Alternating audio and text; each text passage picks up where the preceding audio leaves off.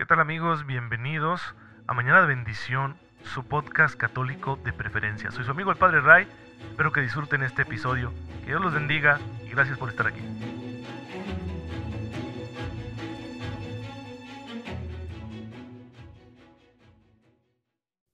Muy buenos días queridos hermanos, bienvenidos a su podcast católico favorito, Mañana de Bendición, soy su amigo el Padre Ray. Espero en Dios que se encuentren muy pero muy bien, gozando ya de la gracia que Dios está poniendo en nuestras manos para que la apliquemos en los detalles pequeños y grandes que tiene la vida y así podamos encaminarnos al cielo, viviéndolo todo a la manera de Jesucristo nuestro Señor. Pues eh, hermanos, el día de hoy la iglesia como siempre va a recordar a muchos santos y yo quiero destacar a uno en particular que me ha llamado la atención. Se trata del beato Jacobo Kern. Se trata de Francisco Alejandro Kern, que después tomaría el nombre de Jacob, eh, nacido en Viena, en Austria, el 11 de abril de 1897. Un joven que procede de una modesta familia de obreros, pero que es reclutado para la Primera Guerra Mundial. Esto no le permitió continuar con sus estudios. Fue llevado a los campos de batalla, estuvo en varios acontecimientos bélicos, y bueno, pues em, no pudo después continuar sus estudios en el seminario, él quería ser sacerdote.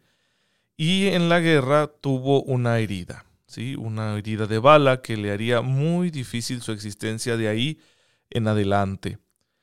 Ya había pasado ese tiempo de, de la idea del sacerdocio, pensaba que no iba a poder ser para él, pero sucedió entonces en su vida un acontecimiento muy curioso. Resulta que su entorno se vio sacudido por una noticia que los católicos tomaron como desagradable. Un monje de la congregación u orden premonstratense, fundados por San Norberto mucho tiempo atrás, había dejado el monasterio y se había unido a una iglesia cismática, a la Iglesia Nacional Checa que acababa de fundarse separada de Roma. Ese acontecimiento pues sacudió mucho a los católicos de la Europa central de aquel entonces, y bueno, de ahí eh, el beato Kern sintió la llamada de ocupar el lugar que había dejado ese monje y se hizo monje.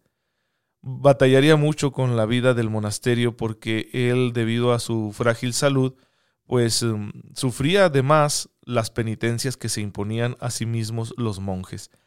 Esa herida de guerra le estuvo dando batalla mucho tiempo y en 1923 enfermó de influenza, lo cual empeoró todavía su situación y tuvo que ser operado sin anestesia. Dicen que soportó el dolor con una conciencia plena y que incluso se disculpó con el cirujano por causarle tanto problema y que ofrecía, ofrecía sus dolores por la iglesia y el sacerdocio. No alcanzó a ser sacerdote, no alcanzó a ser sus, votos solemnes porque el 20 de octubre de 1924 falleció durante una nueva operación. Hermanos, nosotros a veces vislumbramos nuestra vida como un sueño perfecto, ¿no? Donde todo va a ir saliendo bien y vamos a ir progresando en las cosas de este mundo. Y cuando eso no sucede, solemos frustrarnos muchísimo, pero, ¿saben? Dios tiene planes más grandes y podemos asumirlos. El beato Jacobo Kern lo demuestra con su vida. Su vida fue un historial de planes frustrados y sin embargo se sentía contento porque estaba dándole al Señor lo que él podía, hasta donde llegaban sus fuerzas. Y eso es lo que cuenta, el día a día que yo le dé mi todo a Cristo, porque después de todo, mañana puedo ya no estar en esta vida terrenal Así que no se trata la vida de estar acumulando éxitos o de cumplir todos nuestros ciclos, sino de que cada día que Dios me concede vivir, yo lo viva entregado a la voluntad de Dios, una voluntad que yo conozco gracias a que conozco a Jesucristo nuestro Señor, el Verbo encarnado.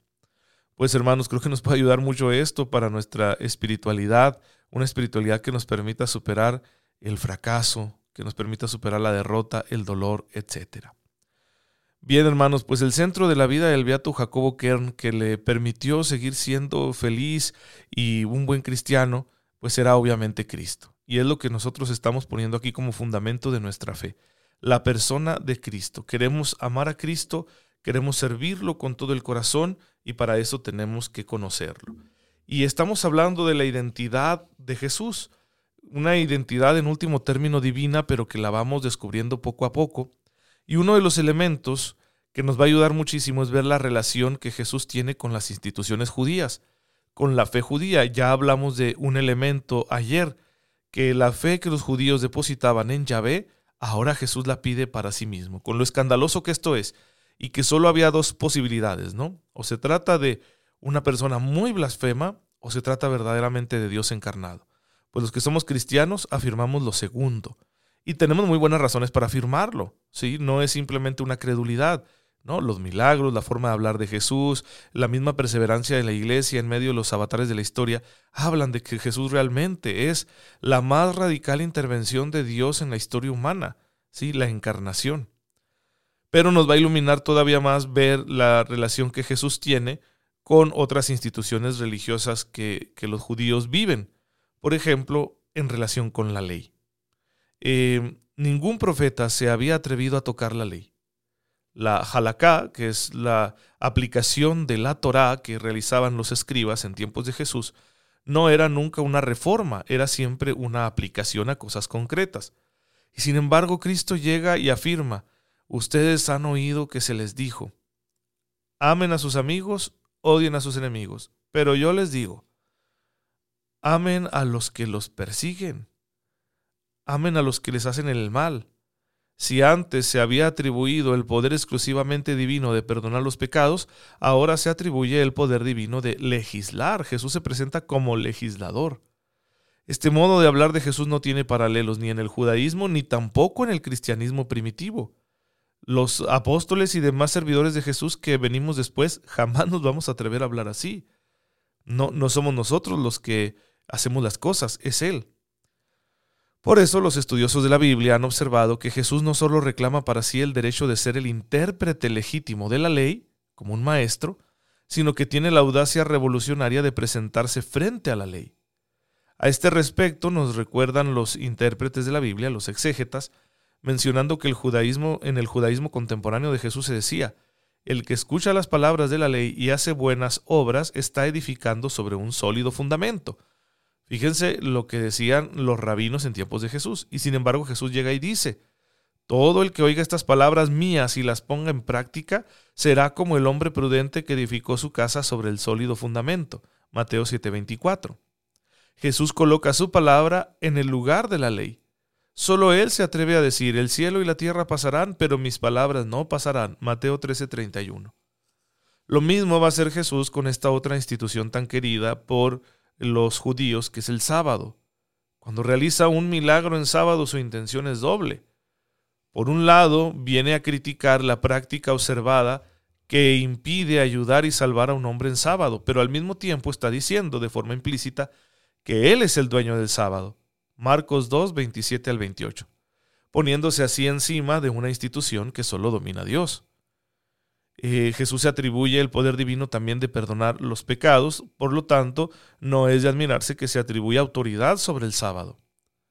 Jesús llega incluso a decir que es mayor que el templo, Mateo 12:6, con lo que esta institución significaba en cuanto presencia de Dios. Sí, pero Jesús incluso anuncia, destruyan este templo y en tres días lo levantaré. ¿Sí? Y dice el evangelista, aquí estamos hablando de Juan, Juan 2, 19 al 21, que el templo al que él se refiere es su cuerpo. Entonces, él se considera el templo de Dios, él se considera el nuevo lugar, el nuevo espacio en el cual la presencia de Dios, de Yahvé, se manifiesta. Está diciendo que su cuerpo resucitado será el lugar de la presencia divina, sustituyendo al templo de Israel. Si ustedes van a, a Israel el día de hoy, pues van a encontrar mezquitas, van a encontrar templos, van a encontrar así muchas cosas.